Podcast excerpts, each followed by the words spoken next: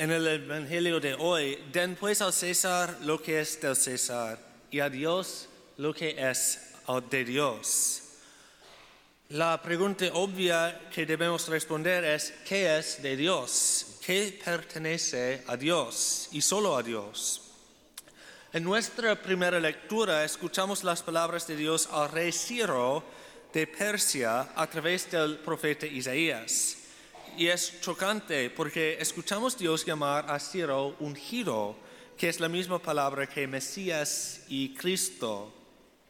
Ciro es un rey poderoso que restauró el pueblo judío en su tierra después de décadas de exilio.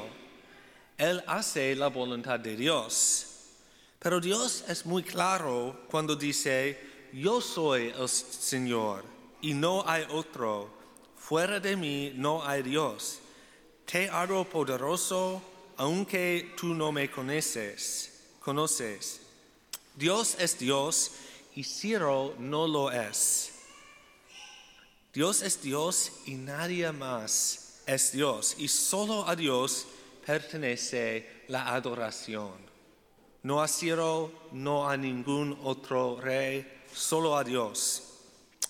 Hay dos palabras en latín que distinguen entre el honor que pertenece solo a Dios y el honor que se nos permite dar a, a los demás.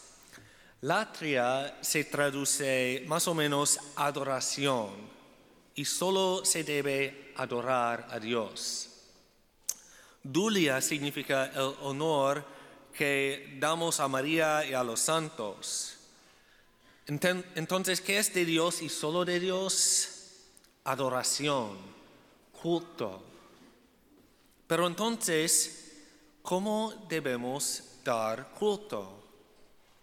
La mejor respuesta es como Dios nos enseñó a adorarlo. Y ese ha sido el tema de mis homilías estas últimas tres semanas. ¿Cómo nos enseñó Dios a adorarlo? El sacrificio y más concretamente la Eucaristía aquí en la misa. El Antiguo Testamento está lleno de sacrificios ofrecidos a Dios algunos de los cuales él ordenó y otros no. Caín y Abel ofrecieron sacrificios, aunque por razones que nunca se nos cuentan, la ofrenda de Caín no agradó a Dios. Abraham estaba dispuesto a sacrificar a su hijo Isaac, confiando en que Dios se lo devolvería y en el momento del éxodo y después en el desierto, Dios enseñó a su pueblo la forma en que deseaba que ofrecieran sacrificio. Una de las propiedades de lo que debía ofrecerse siempre a Dios es que es lo primero y lo mejor. Estas dos cosas, lo primero y lo mejor. El primogénito de un animal pertenecía a Dios. Las primicias de los campos pertenecían a Dios. Y la próxima semana haremos nuestra anual apelación de ofertorio. Yo hablaré más sobre por qué la damos lo mejor de lo que tenemos a Dios. Por hoy, el sacrificio más importante ofrecido a Dios por el pueblo israelita fue el Cordero Pascual.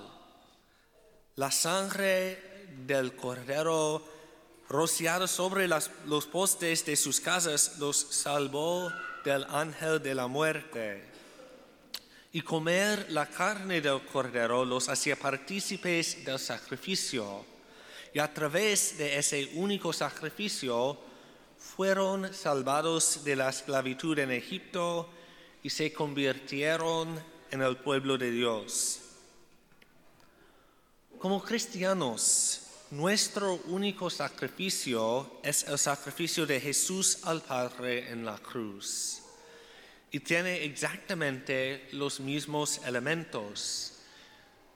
En la, transfiguración, cuando Jesús habla con Moisés y Elías en el monte Tabor, dice que ellos hablaron con Jesús sobre su éxodo que iba a tener lugar en Jerusalén. La sangre de Jesús salvó a su pueblo de la muerte. La carne de Jesús es comida por quienes participan en el sacrificio. A través de nuestra participación somos salvados de la esclavitud del pecado y nos convertimos en el pueblo de Dios. Con Jesús hay un nuevo éxodo, una nueva Pascua, un nuevo Cordero y una nueva fiesta. Y todo esto lo celebramos en la Eucaristía aquí en la misa. La palabra Eucaristía significa literalmente acción de gracias. Y como compartí la semana pasada, celebramos muchas cosas por las que estamos agradecidos. Y a través de nuestra celebración, renovamos nuestra pertenencia. Acción de gracias significa recordar algo por lo que estamos agradecidos.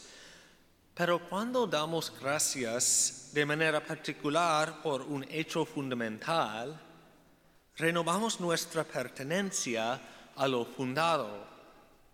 Cuando celebramos la misa, renovamos nuestra pertenencia al cuerpo de Cristo. Entonces volvamos a nuestras preguntas originales. ¿Qué le pertenece solo a Dios? La adoración, el culto. ¿Y cómo le enseña Dios a su pueblo a adorarlo? El sacrificio. Y más concretamente por nosotros, la celebración de la Eucaristía es como Dios enseña a nosotros a adorarlo. La fiesta de las bodas del Cordero, que es una fiesta de sacrificio en la que ofrecemos al Jesús al Padre. Y así Jesús nos da su carne y sangre. Y cada vez que nos reunimos para la misa, recordamos, damos gracias celebramos y a través de esto adoramos y damos culto. No se trata en absoluto de lo que, obtenemos de la misa, ni siquiera de lo que ponemos en la misa. Se trata de que Jesús se ofrezca al Padre y de que nos unamos a ese sacrificio, porque así es como Dios nos enseñó a adorarlo y a dar culto.